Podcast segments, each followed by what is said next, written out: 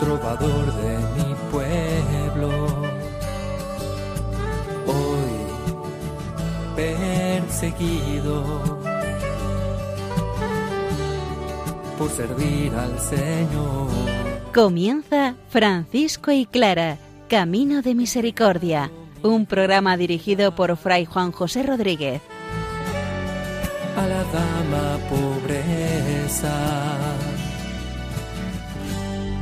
Para poder estar más cerca de Dios. Yo, Clara, he dejado mi...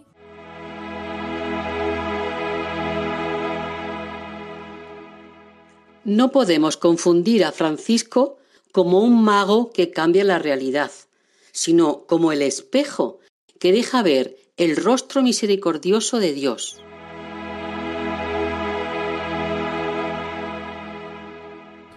Un saludo fraterno de paz y bien, hermanos. Francisco de Asís predica hoy a los peces. Debemos saber quiénes son los peces hoy. Clara de Asís nos sigue hablando de la oración y del encuentro personal con Jesucristo a través de la oración. Recurramos, como habitualmente lo hacemos, a la palabra del Señor, que sea ella la que nos invite a discernir los caminos de Jesucristo.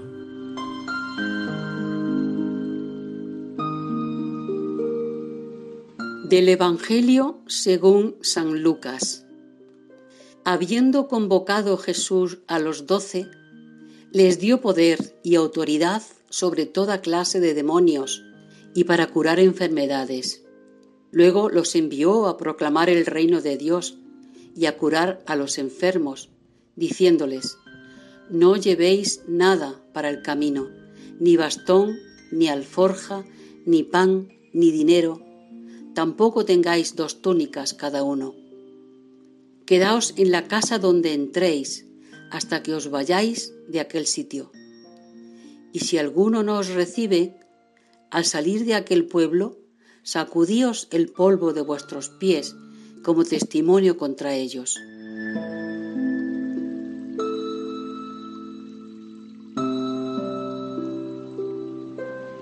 Nos encontramos en el Evangelio de San Lucas, el Evangelio de la Misericordia, el Evangelio del Camino, el Evangelio de los pobres. En el capítulo 9, al comienzo, el Señor envía a sus discípulos dándoles poder y autoridad para que vayan al mundo a llevar el Evangelio, erradicando toda clase de enfermedades, dificultades y demonios. Es cuestión de predicar el reino de Dios con obras concretas. Incluso las palabras deben ser referencias del Señor a una transformación de las personas y las criaturas desde dentro hacia afuera. No llevéis nada para el camino, ni bastón, ni alforja, ni pan, ni dinero, tampoco tengáis dos túnicas cada uno. Es la referencia del Antiguo Testamento que para ir a la guerra había que ayunar. ¿Cómo puede ser eso? Para ir a la guerra debe ir uno totalmente fortalecido y alimentado. No. El pueblo de Israel iba en ayunas porque su fortaleza era el Señor. Aquí, en el Evangelio de San Lucas, los discípulos van a predicar exentos de toda garantía humana y material. Es el Señor el que va a poner las palabras y las obras en las vidas de los discípulos. Es el Señor quien llama, el Señor quien actúa, el Señor quien realiza y el Señor quien acompaña. Francisco de Asís se siente discípulo del Señor. La primera fraternidad franciscana se siente como este grupo de doce apóstoles que van por el mundo predicando con la vida y después con la palabra. Francisco de Asís predica hoy a los peces. ¿Los peces pueden entender la palabra de Dios? ¿Las criaturas pueden acoger el Evangelio? Todos somos criaturas del Señor. Evidentemente San Francisco no predica a los peces, sino que es un símbolo. Pero al predicar la palabra del Señor, se proclama el reino de Dios presente. Jesús es el Señor. Y todo, incluso los animales y las criaturas del universo, responden positiva y afirmativamente a la gracia del Señor, a la palabra que da vida.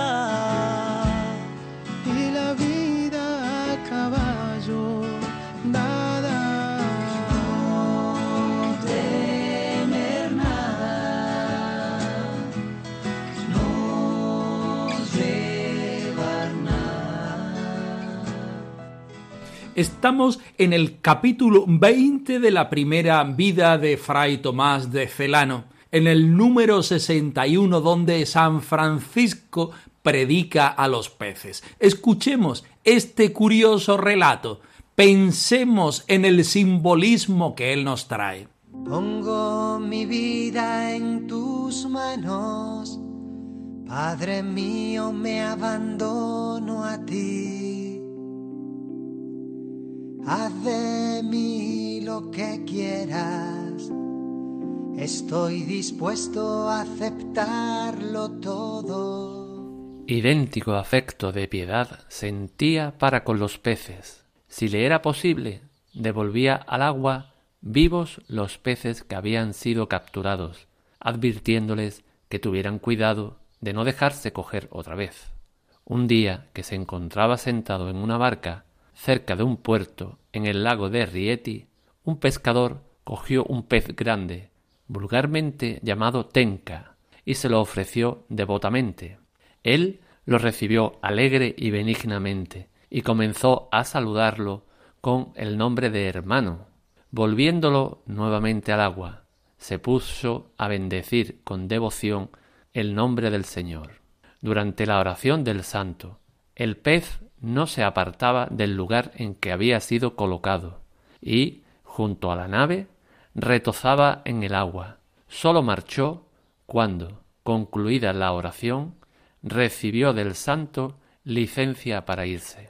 Fue así como el glorioso Padre Francisco, caminando en la vía de la obediencia y la absoluta sumisión a la divina voluntad, consiguió de Dios la alta dignidad de hacerse obedecer de las criaturas. En cierta ocasión, estando enfermo de gravedad en el eremitorio de San Urbano, el agua se le convirtió en vino y, no más gustarlo, se restableció tan presto que todos creyeron ver, como así fue, un auténtico milagro. En verdad, es santo aquel a quien obedecen las criaturas y el que, a voluntad, cambia el destino de los elementos. Haz de mí lo que quieras, estoy dispuesto a aceptarlo todo.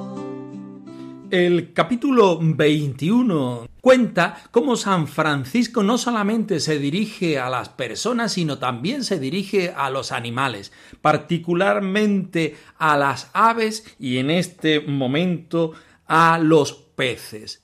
San Francisco ama a Dios y a todas sus criaturas. San Francisco predica el Evangelio y se siente en armonía con todas las criaturas del mundo.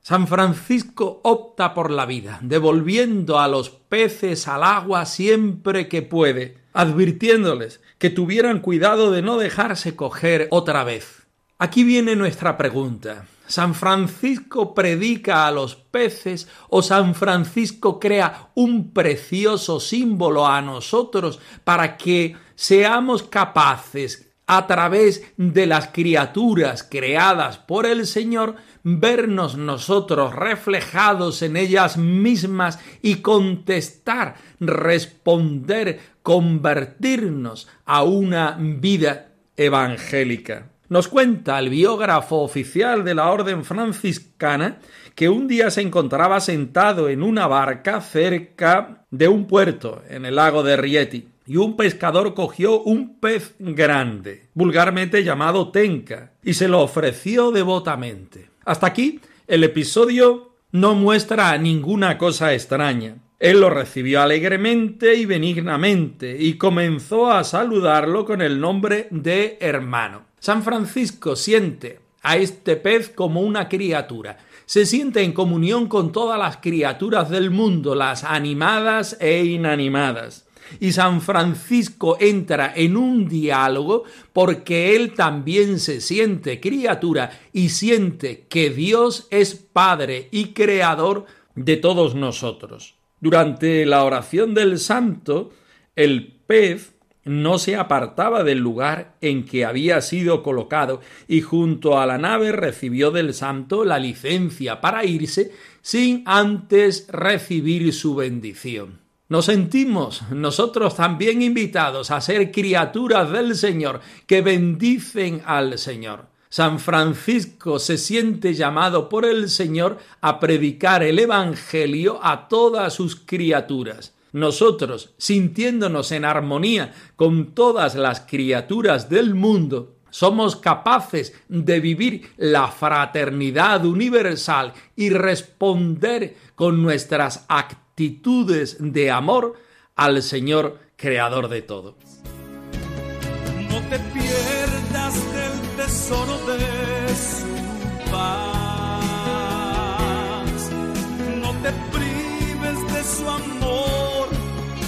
su libertad.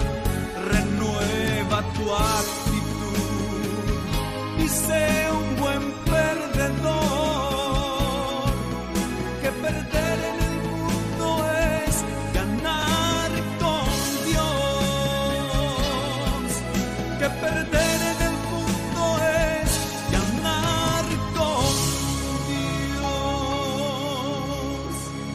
Es así como el glorioso Padre Francisco, caminando en la vía de la obediencia y en la absoluta sumisión a la divina voluntad, consigue de Dios la alta dignidad de hacerse obedecer de las criaturas. Francisco nos enseña a sentirnos criaturas del Señor y a vivir en armonía con todos los seres animados e inanimados del mundo. Todos somos hermanos, todos somos hijos de Dios, cada uno según nuestra dignidad que nos da previamente el Señor, debemos responder en armonía y en fraternidad a nuestro Dios y Creador. La palabra dirigida por Jesucristo a la humanidad entera también puede y debe llegar a todas las criaturas. También nosotros hoy podemos utilizar a los peces como símbolos, sentirnos criaturas del Señor, sentirnos en un océano donde también nosotros podemos ser fraternos, donde nosotros podemos encontrar en la naturaleza el rostro del Dios omnipotente, su misericordia y su grandeza. También nosotros estamos llamados a hacer extraordinaria nuestra vida ordinaria, a hacer signos de la presencia del Señor porque vivimos en comunión con Él. El fruto maduro de una persona que es de Dios es llevar este rostro de Dios a los demás. Acaba Celano este punto diciéndonos, en verdad es santo aquel a quien obedecen las criaturas y el que a voluntad cambia el destino de los elementos, no según nuestro antojo, sino instaurando el reino de Dios, sintiéndonos criaturas, sintiéndonos en armonía, sintiéndonos en comunión no solo con los hermanos, sino también con todas las criaturas del Señor. Comencemos, hermanos, a vivir esta experiencia que Francisco nos invita a tener. No somos referenciales, no somos autorreferenciales, formamos parte del universo creado por el amor del Señor. Formamos parte privilegiada de este universo donde nosotros debemos proclamar con la vida y la palabra que Dios está vivo que Dios es omnipotente y misericordioso, que todas las criaturas deben conocer y escuchar el mensaje de Dios y todos, unánimes en fraternidad, podemos y debemos responder a este Dios misericordioso.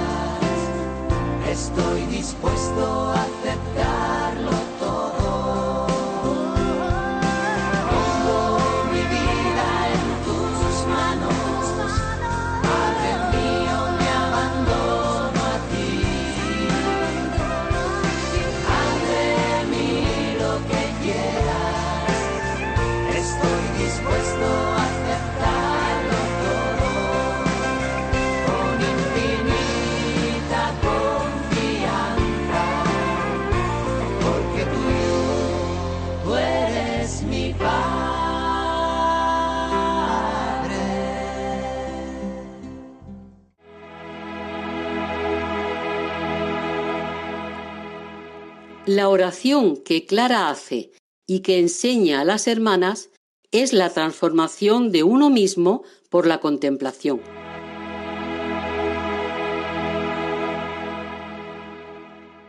Seguimos estudiando a continuación el capítulo 10 de la biografía Me llamo Clara de Asís de Gadivos Pons, donde Santa Clara, mujer orante, nos explica cómo, desde su experiencia, es capaz de decirnos qué es la oración, cómo hacerla, qué disposición tener ante Dios y ante los hermanos. Escuchemos con mucha atención. Qué bien se está aquí en tu presencia,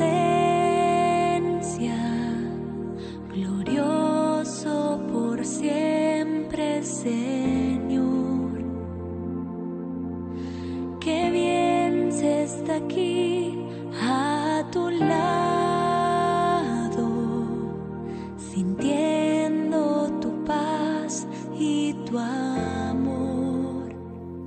Jesús es el centro que nos atrae y nos transforma por la acción del Espíritu en nosotros. Por medio de la contemplación nos adherimos a Cristo. Así lo escribí en una de mis cartas. Fija tu mente en el espejo de la eternidad Fija tu alma en el esplendor de la gloria. Fija tu corazón en la figura de la divina sustancia y transfórmate toda entera por la contemplación en imagen de su divinidad. Quiero decirte sencillamente que sea Dios el fundamento de todo tu ser. Ama al Señor con todo tu corazón, con toda tu alma y con todas tus fuerzas. Jesús de Nazaret es la figura de la divina sustancia. Mira a Jesús en el espejo del Evangelio. Sigue sus pasos por los caminos polvorientos de Galilea. Síguele a Jerusalén. Lleva con él la cruz. Busca el rostro del resucitado escondido en las heridas de la humanidad doliente.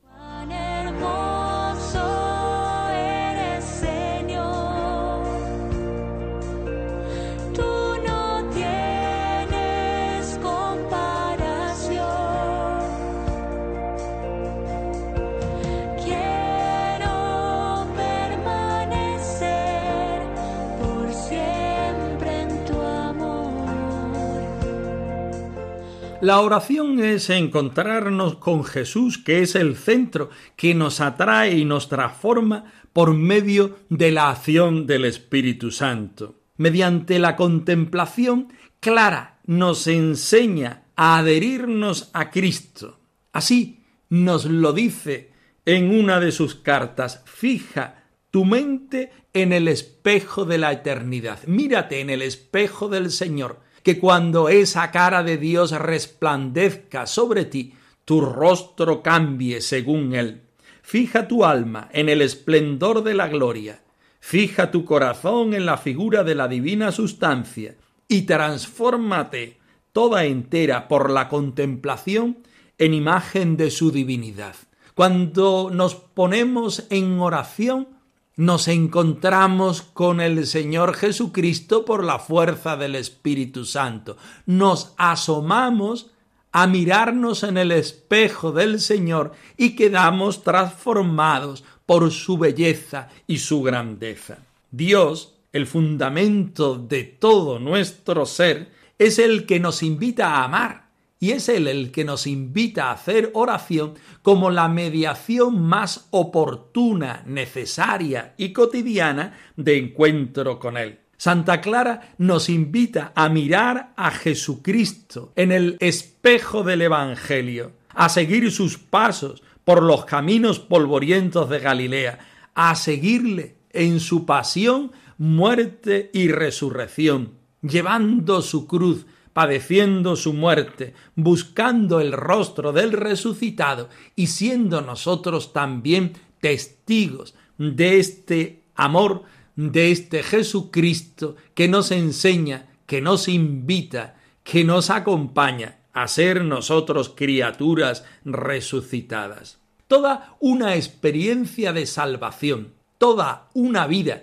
entregada por completo al Señor toda una conversión que empieza desde hoy mismo y que acaba con nuestro encuentro definitivo con el Señor. Orar con Clara y junto a las hermanas pobres de Santa Clara es toda una vida donde el único centro es el Señor. Por eso las hermanas clarisas en la actualidad y durante todos estos siglos son maestras de oración, no porque nos enseñen hacer oración, sino porque ellas son testigos privilegiados de cómo el Señor actúa por medio de la oración en nuestra fraternidad. Como siempre, nos sentimos invitados por el Señor, el Padre de las Misericordias, a tener esta experiencia en nuestra pobre y humilde vida, personal y fraterna.